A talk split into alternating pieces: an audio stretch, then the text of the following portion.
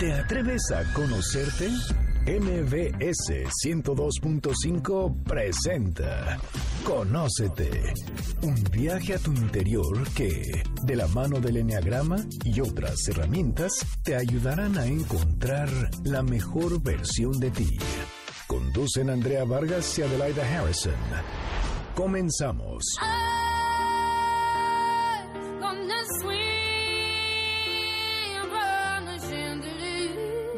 tardes, esto es Conócete, nosotros somos Adelaida Harrison y Andrea Vargas. Y hoy tenemos un tema totalmente diferente. Así Nunca lo hemos tocado, o sea que está padrísimo. Me. Cuéntanos, Adelaida, ¿de qué se va a tratar? A ver, Andrea, ¿cómo te llevas con los libros? Yo de maravilla me fascinan. El momento de ya meterte a la cama, las almohadas y ponerte a leer es mi momento favorito. Fíjate que a mí me gusta leer en la mañana, porque en la noche leo dos páginas y Y me quedo dormida. muerta. Pero en la mañana levantarme, voy por mi café, me regreso a la cama así el fin de semana y leer, me puedo estar hasta las 3 de la tarde, es padrísimo. Pero hay mucha gente que no le gusta leer y que además parece que fuera alérgica a los libros, que alucina leer y no quieren nunca aprender nada diferente. Y bueno, creo que este programa está dedicado para ellos, ¿verdad, Edme? Así es, ¿qué tal? Buenas a todos, a todo el público. Sí. Este, y se trata de los libros de nosotros como lectores y de esta cosa rara que es la promoción de la lectura. Este, entonces, por ahí podemos empezar a platicar. Pero primero presentemos a nuestra invitada, Andrea. Bueno, es, está con nosotros Edme Pardo, escritora y promotora de lectura, también es maestra, y nuestro tema se llama ¿Cómo te llevas con los libros? Ok, entonces, a ver, cuéntanos. ¿cómo- Fíjate, cómo- las estoy oyendo y ustedes se llevan de piquete de ombligo y en la cama. Nos Ah, no, las estoy oye, oye, y una por la noche y otra por la mañana. Exacto. Pero hay muchas maneras de llevarse con los libros. Lo primero es que la mayoría nos relacionamos con los libros. Nuestra prim- nuestro primer contacto con los libros es como si fueran un material de estudio. Y entonces la gente cree que leer es estudiar. Y que si tienes que leer es porque tienes que hacer tarea o porque te tienes que formar. Y entonces ya hay- ese leer estudiando no es como ustedes dos que leen en la cama, sino es sentadas en un escritorio, la espalda súper recta, regla, subrayar, ¿no? Y estar tomando notas.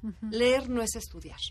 Hay una parte de la lectura que tiene que ver con el estudio, con la obtención de conocimiento. Una de las funciones de la literatura es lo cognoscitivo. Hay otra parte de la literatura que ustedes ahorita están hablando que tiene que ver con el placer. Hay otra parte de la literatura que tiene que ver con el entretenimiento. La, literatura tiene muchísimas funciones y se habla mucho de que tenemos que leer y están, ¿no? Todas estas campañas de lectura. Pero ¿por qué tenemos que leer?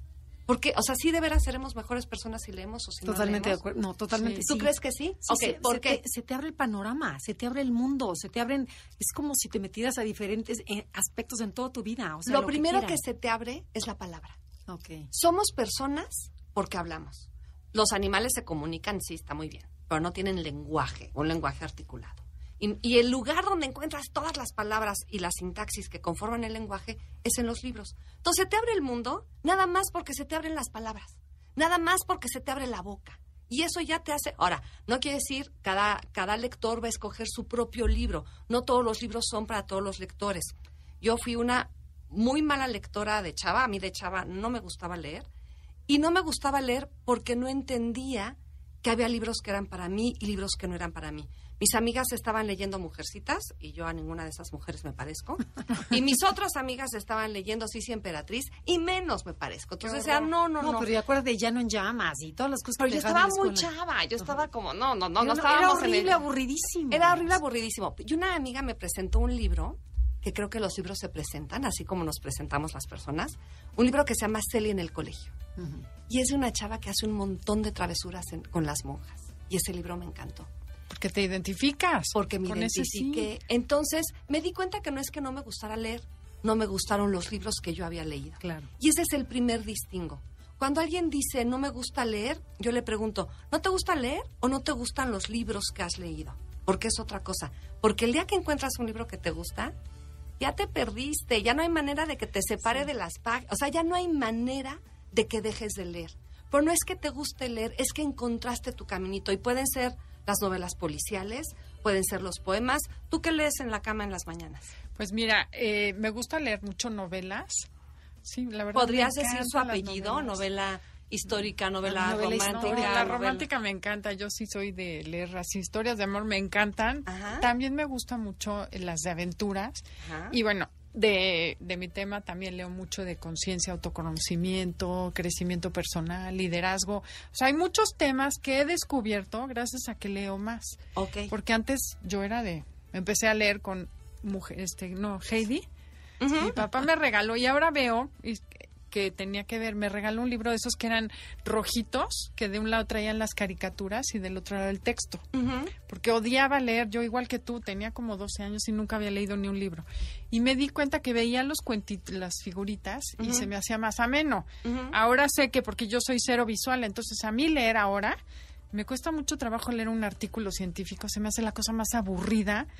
Necesito otro Colorido, apoyo que sea ajá. auditivo o, o O visual. kinestésico. Ok.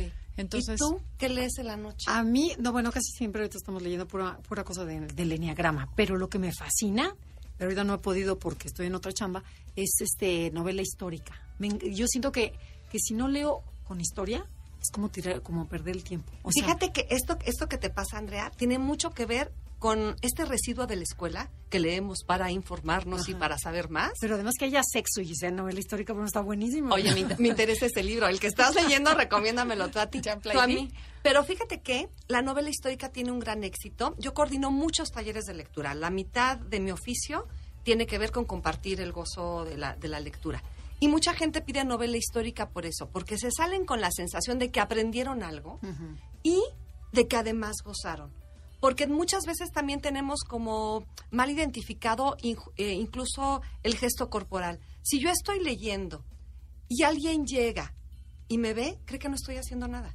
Cree que leer no es hacer nada. Entonces cuando dices, bueno, al menos aprendí de la Revolución Francesa, ya dices, híjole, ya Justificándote. justificar como si la lectura tuviera que hacernos mejor, mejores hacia afuera. Ya sé un poco más de historia, ya sé un poco más de otro país, ya me asomé a otra cultura. Pero como ustedes bien lo saben, leer es saber también más de nosotros, es mirar hacia adentro. Y ustedes mejor que yo saben perfecto que hay novelas y cuentos donde el arquetipo del cuento es perfecto, el eneatipo 1, Claro. y el, en otro cuento es el eneatipo 2, y el otro cuento, porque ahí estamos. Entonces, y ahí estamos, y quiero decir que no es inmediato que ahí estemos. Yo creo que un lector se hace a fuego lento. Un lector no es que digas, mira, ya leí, ahorita te voy a hacer una composición de lo que entendí del libro, luego, y ya, y ya, pasó, evento. Yo tengo una experiencia con un cuento muy menso que se llama La gallinita roja, que lo leí en kinder, imagínense. Y como 40 años después dije, este es mi cuento ¿De veras? porque actuó durante 40 años, estuvo ahí adentro de mí y no sabía. Hay mucho conocimiento interior que se va cultivando y que se va desarrollando. Entonces no es una cosa inmediata, no es, ya leí hoy mi libro, ¿para qué me sirve? Para mi clase, mi conferencia, mi curso mi- ah, de mañana y ya pasó a la historia. No es cierto. Hay un montón de cosas que se, Que se se van van, metiendo, se van acumulando, se van acomodando en el cuerpo y de repente, claro, yo ya había leído algo así porque se convierte en parte de tu memoria. Los libros también son tu memoria, también son tus genes de letras, digamos, y ahí estás tú, y ahí te los imaginas. Entonces, yo creo que es importante tener una buena relación con los libros como con las personas. No te llevas con todo el mundo, tampoco te llevas con todos los libros. También creo que eh, un lector tiene el derecho a no leer. Yo en los todos los talleres que coordino digo, tienen derecho a no leer el libro, pero tienen que venir la sesión y platicar por qué no leyeron, con qué se pelearon, qué no les gustó, porque dialogamos so- sobre el libro y que a mí me guste y que a mí me parezca que sea un gran libro es otra cosa. Ahora, una cosa son los libros importantes para la literatura y otra cosa son los libros importantes para el lector.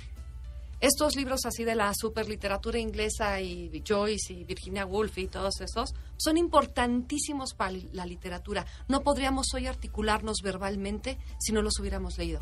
Pero léetelos ahorita, un día en la noche o un día en la mañana, y te quedas dormida con tus almohaditas. Claro. Porque tienen otra velocidad, tienen otro ritmo. Lo importante no es qué libro es significativo para la literatura, esta señora grandota, esta reina que es la literatura, sino qué libro es significativo para ti.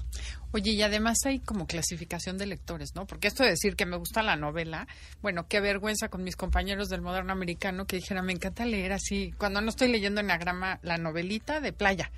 ¿Y qué? bueno, qué vergüenza porque también, ¿qué lees? O sea, es como Pero eso una es clasificación, estatus, ¿no? el estatus de qué estás leyendo Te, te, quiero hace... decir una cosa del aire. Hay que cambiarlo. Hay una idea que no es mía, pero la voy a decir como si fuera mía, y es hay que despenalizar la no lectura y los niveles de lectura. Ok. No sé, ah, entonces fíjate, yo no te lo había dicho, pero yo sé mejor que tú, porque ayer en la noche yo estuve leyendo al superautor checo. James Joyce Exacto, y tú estabas leyendo una novela de playa. Claro. Sí, sí El lo bestseller. Oye, sí lo notaste, ¿no? Pues no es cierto. Claro. No, no, no, nos- o sea, no es un rollo de estratificación social o cultural. Tú lees lo que tu alma necesita leer.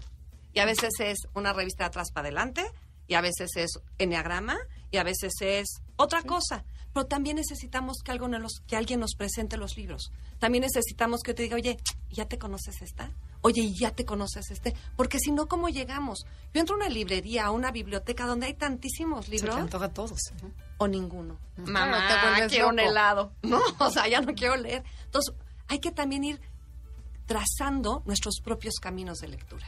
Tenemos que ir a un corte comercial. Estamos en Conócete con el Enneagrama y Edme Pardo nos está diciendo cómo podemos empezarnos a llevar mejor con los libros. Claro, ¿por qué, por qué la por qué los mexicanos no leen? No nos contestes, esto es después del corte.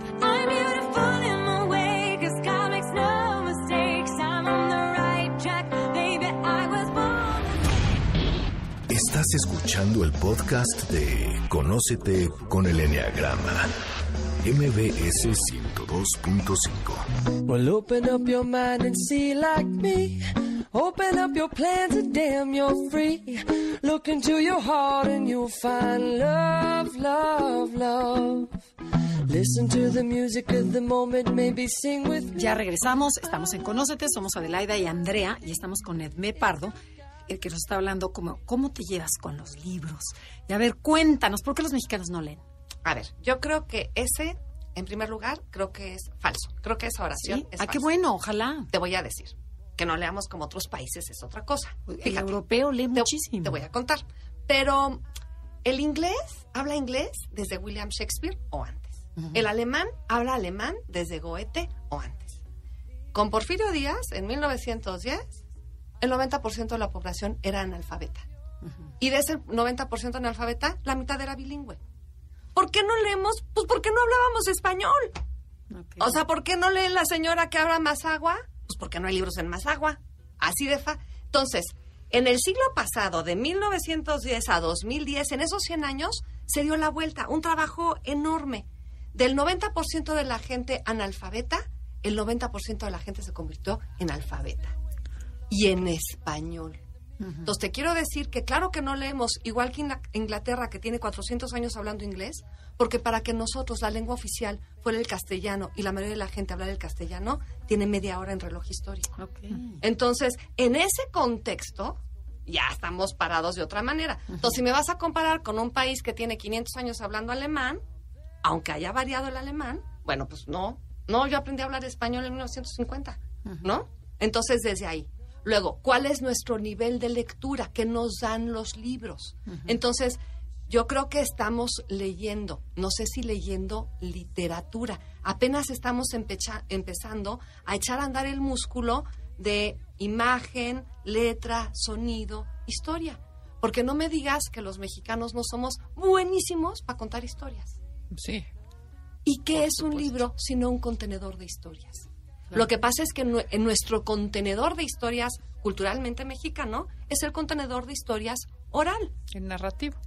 el de la boca. Yo te cuento una historia, tú me cuentas otra, yo ahorita te voy a contar un cuentito de la gallinita roja, Ujú, sí, porque pero porque la- es la boca. La- Entonces, estamos acostumbrados a que nuestra fuente de información todavía tiene esta cosa como de generación en generación, de que la abuela me contó, que mi mamá me contó, que el niño me contó, que da, da, da, da. Que por otro lado es algo que deberíamos valorar, que tenemos Es familia, que tu abuela te cuenta cuentos, que todavía vives en Que se familia. O sea, ese Claro. tipo de cosas que no se han rescatado Claro. hacen a la sociedad mexicana más Fíjate estable que en ciertas en las escuelas eh, hay un programa que es Abuelo Lectores, ¿ya lo conocen? Sí. No. Son los abuelos lectores, entonces ahora los kinder Ah, claro, que va la abuelita al, al kinder, ¿no? justamente buscando esto, recuperando este rollo de quién trae las historias a la casa, la abuela, perfecto, ahora que las traiga con A su la libro escuela.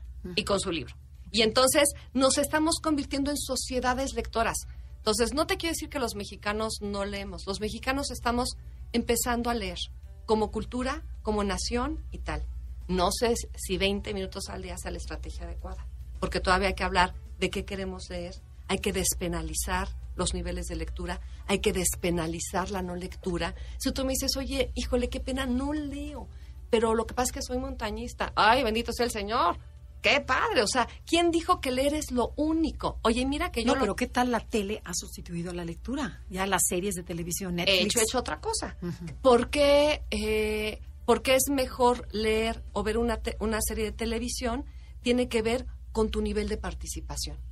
Cuando tú quieres participar en la historia, lees. Cuando tú quieres ser una papa sobre un sofá, ves la tele. Pero de todas maneras estás recibiendo, depende si tú te quieres imaginar, si quieres ir a tu ritmo. Claro, pero ¿no será que te, que te gusta, al cerebro le gusta lo fácil? Entonces, si me lo das ya desmenuzado y en colorido y acostadito y me lo platicas, dices, pues claro, me voy más por la tele. Pero No yo creo que no. segura. No, a mí me encanta, entiendo perfectamente No, lo que me porque dices. ¿qué tiene porque el otro ser- te lo tienes que imaginar y bueno, te lo imaginas diferentísimo a como tú. Oye, como pero dime a quién no le gusta ser el protagonista de su propia historia. Sí, y lo yo- que me da el chance de leer es ser el protagonista de mi historia. Ok. Sí. El chiste es que de chiquito te enseñen que leer es padre y que es el medio para obtener muchísimos momentos padres de imaginación, información, también aprendizaje. De todo. ¿No? La manera en que nos lo presentaron tiene que ver cómo Yo creo que a los leer. planes, yo no me hice lectora hasta la prepa, o sea, hasta decir, voy a ir a comprar mis libros. Mira, yo otra quiero- cosa en la que nos parecemos, ¿eh? Ah, no, sí hiciste lectora hasta la, hasta la Hasta prepa. secundaria. Este, fue porque creía que el plan de estudio, lo que estaba leyendo, no me encantaba. Pero, fíjense, en el plan de estudio, en secundaria, leí un cuento de Horacio Quiroga que se llama Juan Darien.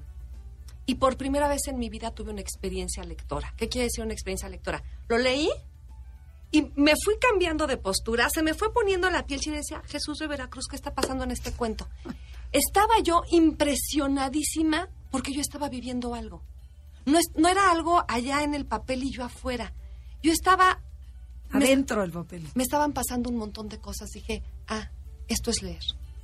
Esto es experimentar.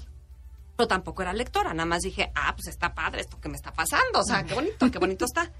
Y en la prepa empecé a leer, y en la prepa empecé a leer poesía, y me volaba clases para leer poesía, pero todavía no era lectora. Bueno, ya lo que pasa es que soy una vaga de la lectura. Yo cuando no tengo nada que hacer, me acuesto a leer. Y cuando tengo un montón de trabajo, porque tengo que dar 15 clases y conferencias en cursos, me acuesto a leer también. Entonces yo ya no distingo muy bien de dónde está la obligación y el gozo, porque los tengo muy mezclados, pero tiene que ver el plan de estudio, tiene que ver con que no es obligación, con que no es estudio, tiene que ver, yo creo que los libros nos hacen felices. Eso es lo Ya, que yo bueno, ¿y a ti qué te gusta leer? Fíjate, te voy a decir, yo me la voy organizando, yo voy explorando temas. Lo que más leo es novela, porque es de lo que más clases doy. Leer cuento tiene su mucha dificultad y leer poesía su triple dificultad. Entonces, lo que más leo es novela. La novela que más me gusta es la novela contemporánea, es decir, la novela que está escrita en este siglo, que tiene este ritmo, que no pasan 500 hojas para describirme cómo es la bugambilia, porque ya las vi. Sí, esos son insoportables. No, pero que tienen su chiste. Y lo que hago es que yo me organizo las lecturas. Por ejemplo, ahorita estoy leyendo en un taller que doy en el péndulo latinoamericanos. ¿Por qué? Pues porque me gusta leer en español. ¿No? Ya aprovechando la Claro, palabra. Pero luego, por ejemplo, tenía otro grupo que me dijeron, por favor, por favor, danos un curso de literatura erótica. Bueno, entonces escogí novelas eróticas. Y luego voy a dar una- un curso de escritores rusos. Entonces yo, como tiene que ver con mi oficio, no soy ejemplo de nadie, yo lo que hago es leer muy relacionado con mi trabajo, libros que... Tú imagínate que mi chamba es leer y luego ir a chismear los libros. O sea, chamba padre. más bonita no puede haber. Bueno, sí, hay, cada quien tiene su chamba más bonita. Este, entonces, voy leyendo organizadamente, porque tiene que ver con mi trabajo, tiene que ver con mis búsquedas.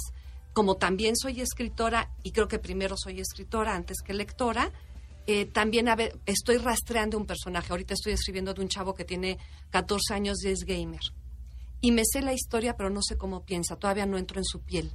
Y entonces estoy leyendo cosas de videojuegos, que claramente no está en mi, en mi interés, pero está en mi interés de crear un personaje. Claro, tienes que entenderlo. Como... Entonces leo si me voy de viaje, si creo un personaje, si voy a dar un curso, si lo que va pasando.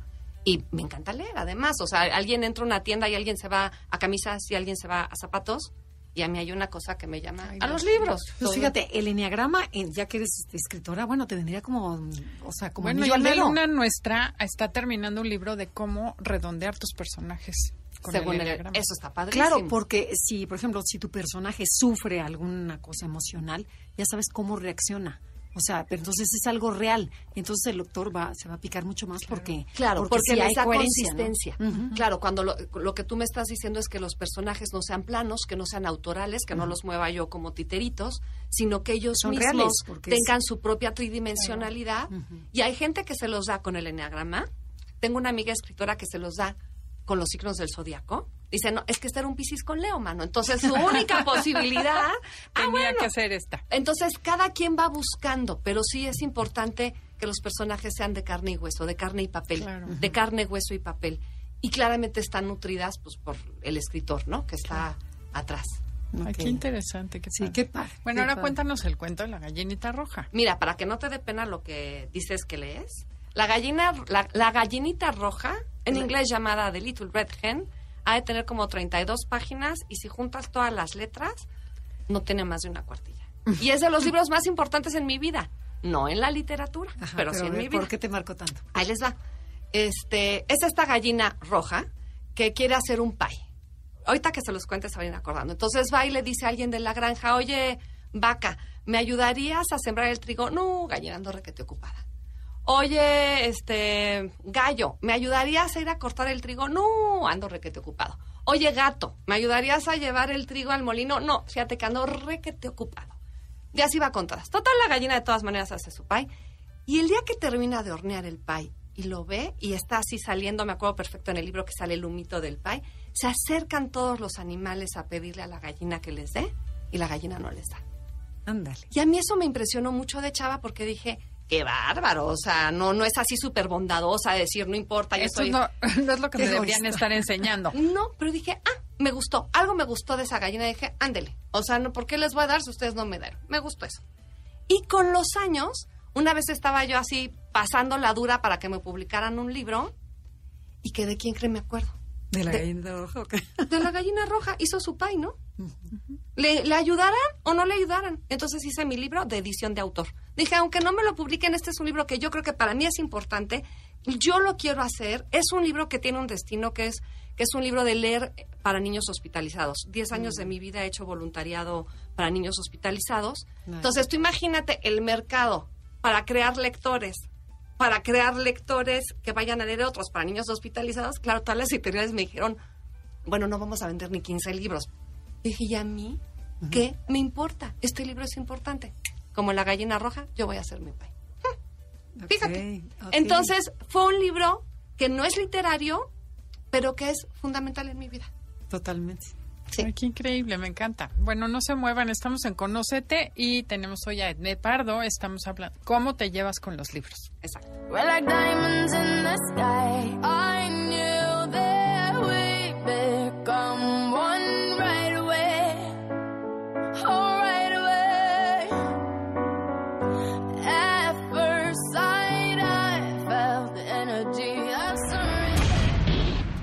Estás escuchando el podcast de Conócete con el Enneagrama. MBS 102.5. So I kiss goodbye to every little ounce of pain. Light a cigarette and wish the world away. I got out, I got out, out. Ya regresamos, esto es Conócete, nosotros somos Adelaida Harrison y Andrea Vargas y estamos hablando con Edme Pardo, nuestra invitada especial, que es escritora y promotora de lectura. Y a ver, Edme, cuéntanos, ¿cómo fomentas la lectura en los niños, en nuestros hijos chiquitos o nuestros nietos? Oye, Adelaida, cuéntame, ¿cómo fomentas el gusto por la quesadilla en tus hijos o en tus nietos? Pues le preparas una quesadilla y le vas explicando qué le pones y lo haces con mucho cariño para que lo vean. Ándale, la yo ya me diste la receta. Igualito. Lo haces con mucho cariño. Ajá. Tú también te vas a comer una quesadilla. No es tú lee mientras yo me arrano a la tele, ¿no? Vamos a leer juntos. Vamos a leer juntos. Entonces, lo primero es un gozo compartido. O sea, yo creo que la lectura es una experiencia compartida. Una de las razones por las que funcionan tanto los libroclubs es porque tú leer tu libro y irte a tu cama así, a decir, ya lo leí, qué grandes mundos viví, y agachar tu cabecita, pues qué. Pero cuando te juntas con 12 que leímos el mismo libro bueno. y que uno se agarró un programa y otro se agarró en otro. Igual, chicas, se los digo al aire para comprometerlas, vamos leyendo un libro. ¿Va? Con un este, con un personaje, un enagrama, se los dejamos a nuestros radioescuchas y en un mes nos reunimos y vemos qué leímos y qué encontramos. Órale, bueno. ¿No? O sea, oye. ¿cómo empezamos a leer? Así, motivándonos a leer, diciendo, oye, te tengo un plan. Te tengo un plan, unas quesadillas. Oye, pues yo te tengo otro plan. Un- vámonos leyendo un librito. Uno, compartiéndolo. Dos, en esta cosa de los niveles y el poder, el que lee sabe mucho más que el que no lee.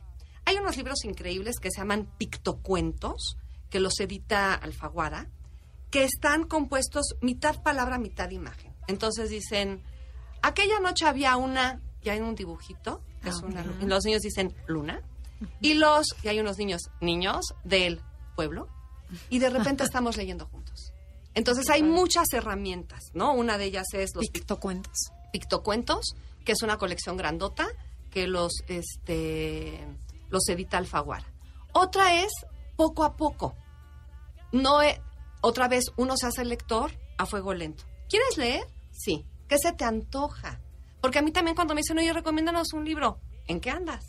Claro. O sea, te recomiendo el mío, o tú que quieres leer una novela romántica, ya te leíste esta, está buenísima. O ya te leíste. Y luego a ver si coincidimos en los libros, porque también puede ser que no coincidamos en los libros. Y entonces yo te recomiendo lo que a mí me gusta, que no necesariamente quiere decir lo que a ti te gusta. Fíjense, les voy a poner un ejemplo de Quentin Tarantino. Ya saben, este super Sí, sí. cineasta.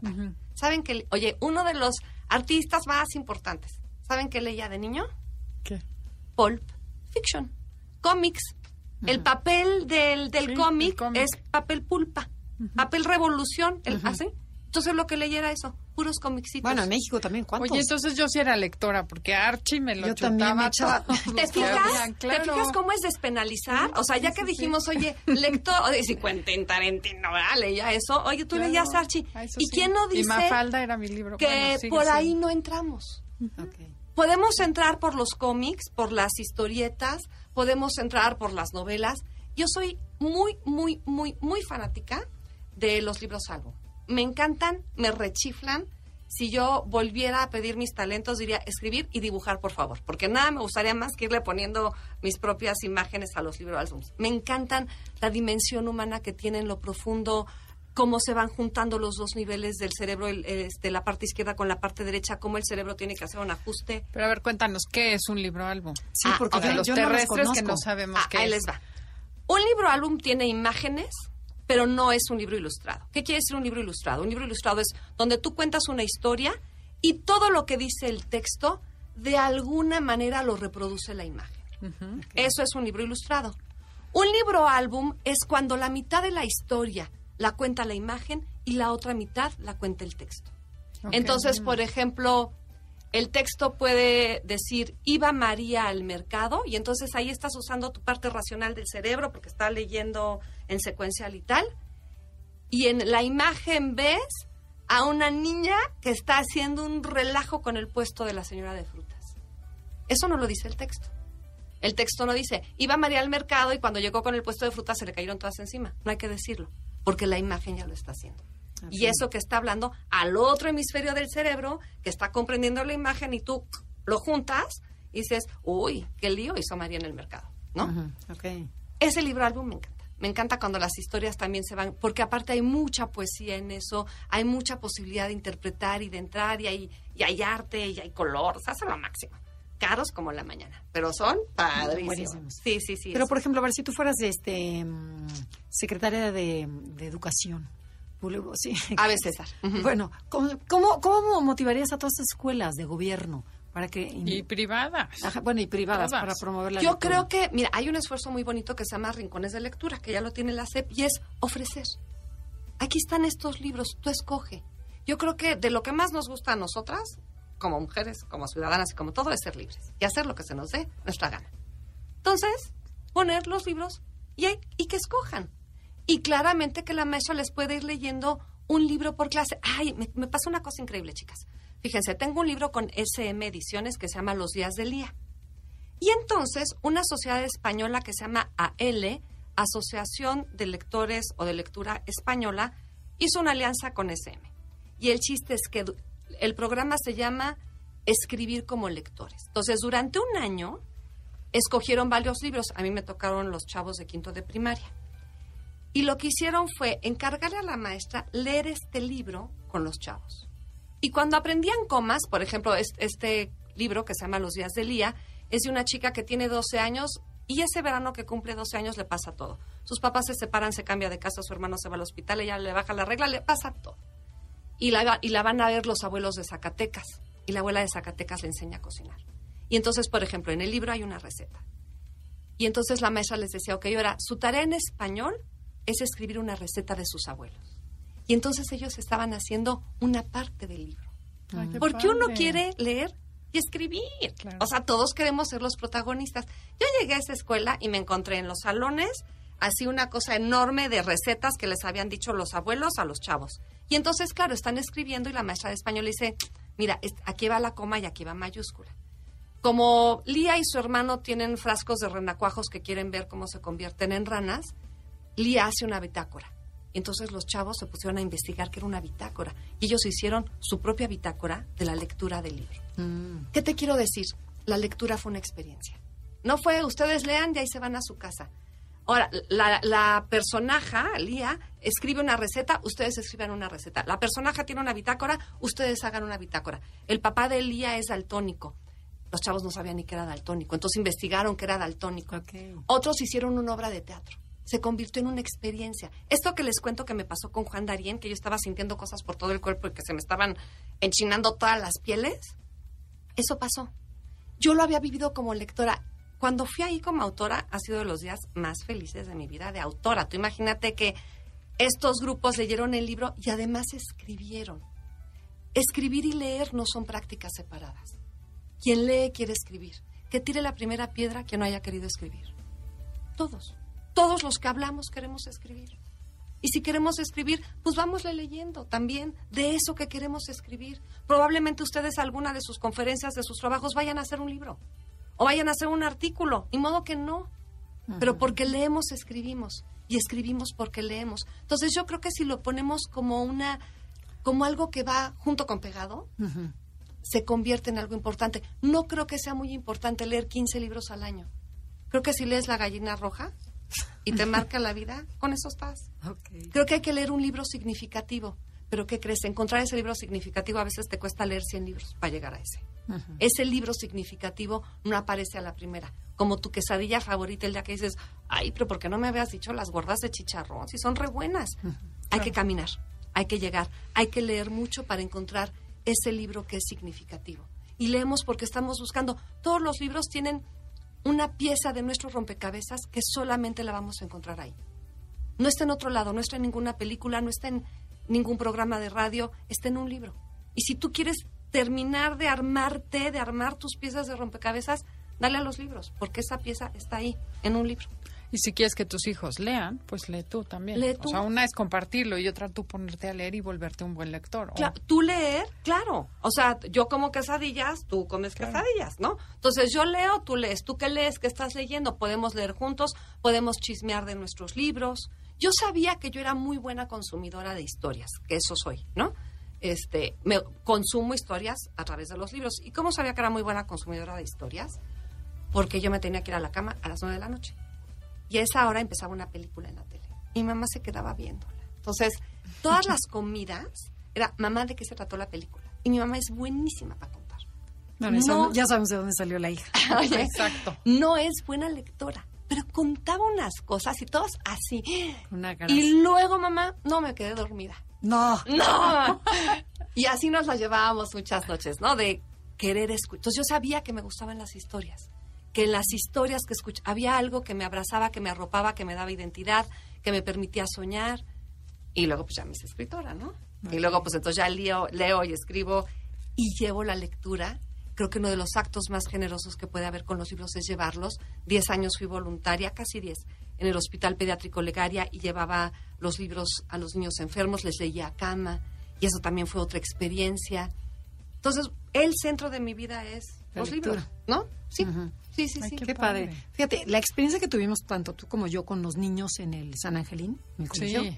Bueno, fue padrísima porque, este, nos queda un poquitito tiempo, pero bueno, este, yo estuve en un colegio que nunca, eh, era el colegio Oxford y nunca nos incitaron nada a la lectura, eran pues libros tediosos y también hasta secundaria, que ya lo haces por tus pistolas, que buscas algo. Pero aquí en el colegio era padrísimo porque de la primaria les daban cuentos, cuentos ya para esa edad, pero en cuento, De todo era barcos cuento. de vapor. Ajá. que era Ah, es que ya también Y, padrísima. y la- creció y la- el y los americanos, los este, A todo los en inglés, a los sí. chiquitos y a los medianos, pero todos tenían, y bueno, se les hizo un hábito a, a todos los niños, porque no nomás a nuestras hijas, ¿eh? sino que de veras veías en general una, una, o sea, una fascinación por leer. ¿Sabes qué? Nos tocó? Harry Potter y la verdad es que también eso ayudó A mí muchísimo. no me tocó Harry Potter. A los niños. No, tampoco. ¿A tus Los míos, hijos eran, no? los míos eran más grandes. Oh, no, al- mis hijos, toda la generación leía Harry Potter porque estabas fuera de lugar si no leías Harry Potter. Y como la película salía mil, Tiempos salió como cinco años después, todos se pusieron a leer. Entonces eh, fue un fenómeno impresionante como los chavos leyeron. Esos chavos luego leyeron Crepúsculo. Claro. Sí. Entonces Bueno. son, porque eran libros de, le, per- le perdieron miedo a los libros voluminosos, Claro. le perdieron miedo a la saga y le perdieron miedo a un No, montón mis de hijas Qué leen importante, ¿no? Qué grueso, importante. pero yo creo que fue Harry Potter el que hizo que leyeran muchos que a lo mejor no les encantaba y por pertenecer se pusieron a leer. No, no, es, es, una, es una novela que abre mundos y que te permite ir por los libros. Así es. Bueno, estamos en Conócete. El día de hoy el tema es ¿cómo te llevas tú con los libros? I know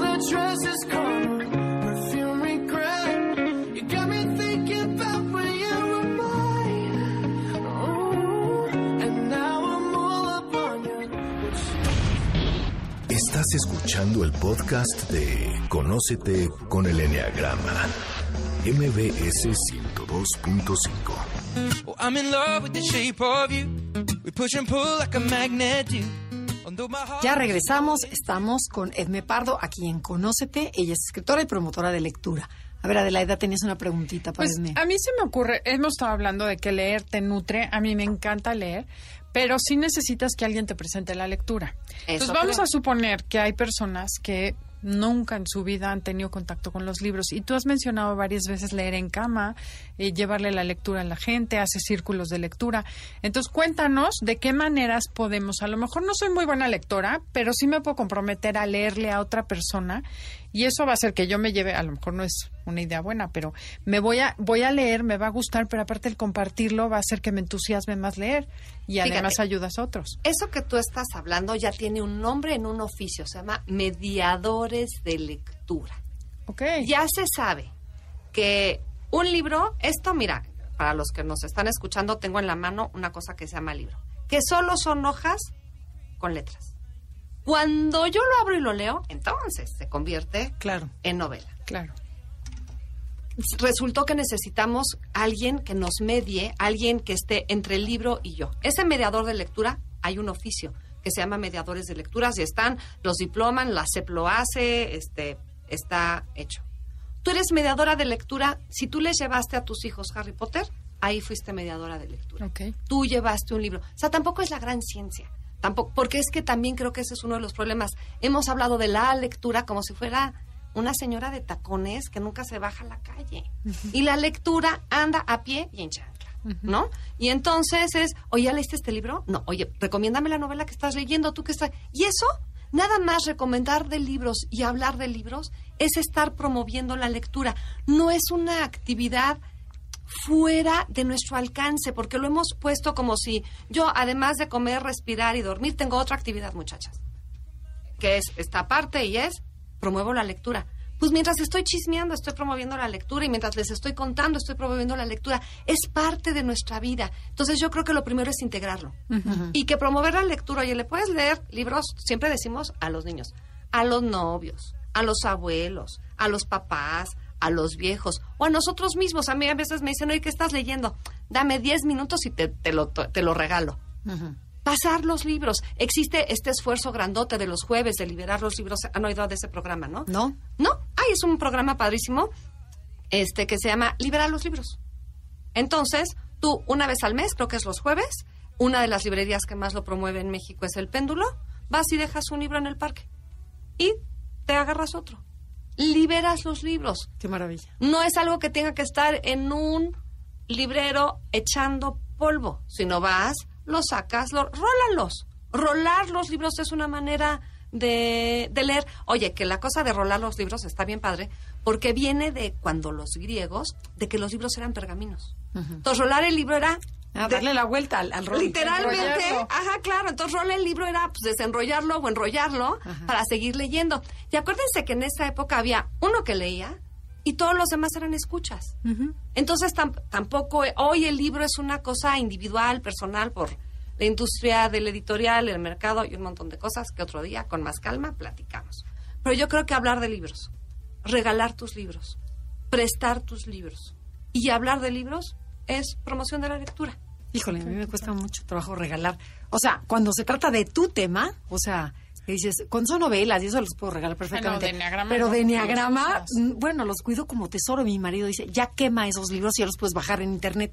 Digo, no, porque están subrayados, están con mis apuntes, está Ahí todo. te hablo cuando te cambies de casa. Ajá. Una mudanza es un incendio. Ya me dirás con cuáles te quedas, con cuáles te Escoge. quedas. No, bueno, yo los de enneagrama. Llévense es- mi ropa, Yo pero también. los libros de enneagrama no me los sacan. Claro, no. y yo he hecho, yo ya te digo, leo mucho en electrónico por una cuestión de espacio y lo que hago es combino. Hay libros que leo en físico y hay libros que leo en electrónico. También esta delicia de estar en la cama donde ustedes leen y yo también. Es decir, se me antoja este libro, clic, le pico, clic. Y un minuto después está en mis manos. O sea, no, me ahorro la ida a la librería. El viene, viene. Hablar con el librero y salir con cinco libros más. Pero te digo algo, no puedes rolar el libro. Sí, 15 días. Puedes pasar el archivo. Ya existe un método de préstamo, claro, porque ni modo que pasaras el, tu tableta de lectura. Entonces, hoy lo que hay es, yo, mi- el libro que yo compré, lo- se lo puedo mandar a tu tableta de lectura durante 15 días y en 15 días me regresa. O sea, que tienes que leer rápido. Eso está buenísimo. Ya está buenísimo. Se, ha ido, se han ido desarrollando. Las historias lo que tienen son soportes. El soporte que más conocemos es el libro. Este libro es un libro, el que nosotros conocemos cuadradito, es un diseño romano. Antes de los romanos eran estos, los griegos que eran en, rollo.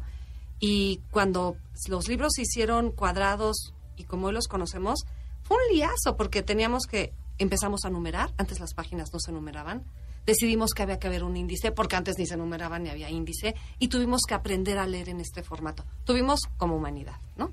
Y hoy como humanidad estamos aprendiendo a leer Claro. en otro formato, estamos aprendiendo a ver, y estamos en ello. Y vamos a seguir leyendo siempre por los siglos de los siglos, y entonces lo que estamos buscando son nuevos soportes y nuevas maneras de leer. La cosa es leer. La cosa es tener historias que nos conformen. Y Pero- ya.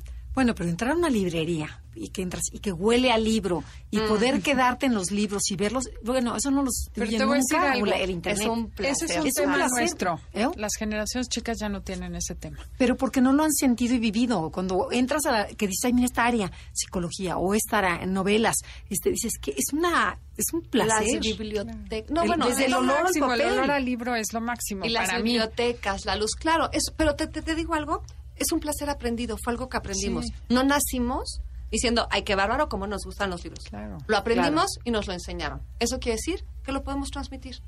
Podemos enseñarlo y compartirlo, ¿no? Claro. Totalmente. Tan, tan. Qué padre. Así es con los libros, chicas. Compartirlos, enseñarlos, chismearlos.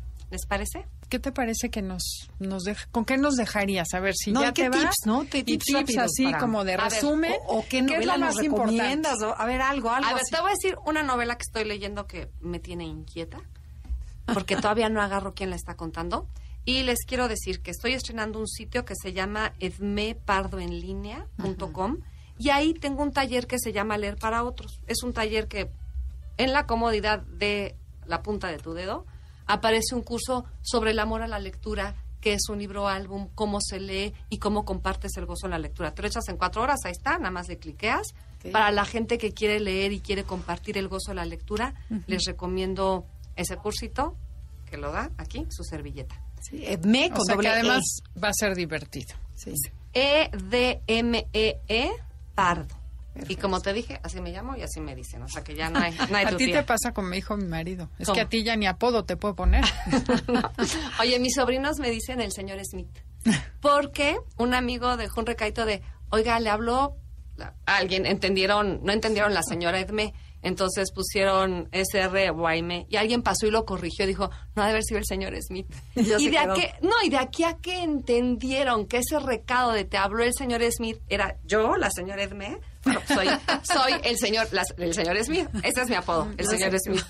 Oye, estoy leyendo un libro que se llama Biografía de una osa polar que está contado en tres generaciones de osas. Una osa nace en Rusia y tiene una cosa como muy política, y luego se va a Alemania, y luego se va a Canadá y tiene una hija, pero todo el tiempo no sé si lo está contando una osa disfrazada de mujer o una mujer que habla con los osos. Voy a la mitad del libro y no sé bien quién lo está contando. Entonces me tiene muy interesada porque digo, ¿quién lo cuenta? ¿Desde dónde es el registro narrativo? Luego les platico qué es el registro narrativo, pero ¿desde dónde es? Qué maravilla. ¿Desde dónde? ¿Quién me lo está contando? Es como cuando oyes una música que te gusta y dices, ¿qué está sonando? Y no le entiendo, pero me está encantando. No le entiendo, pero hay algo que me está gustando y hay algo que me suena de lejos y me quiero acercar a ver qué es. Como soy lectora de oficio, generalmente a las 15 páginas le digo quién está lejos. Ya, lo tengo que dominar porque además voy a dar clase de libro y pues ni modo que vaya la mis sin saber, ¿no?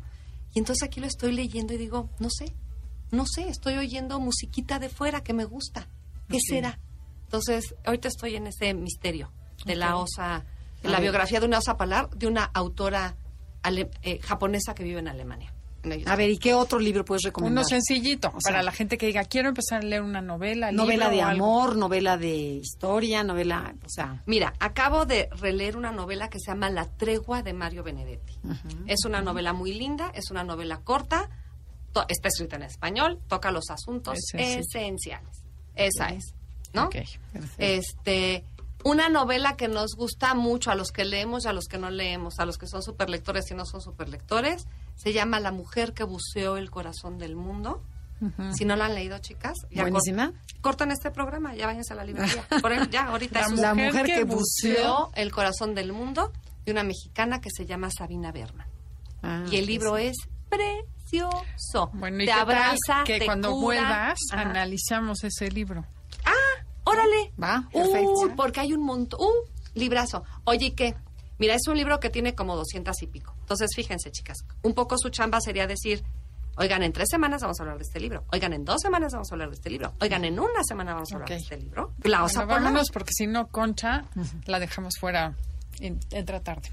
Esto fue Conócete. Muchas gracias, Edme Pardo, Gracias por haber invitarme a estado con Sí, no, qué agradable persona. Disfrutamos enormemente. Gracias. O sea que sí volveremos a nuestro círculo de lectura. Está padre. Esto fue Conócete. Andrea, gracias. Gracias, gracias Edmé, gracias Adelaida, gracias Janine, gracias Felipe y los dejamos con Enlace 50. Hasta la próxima.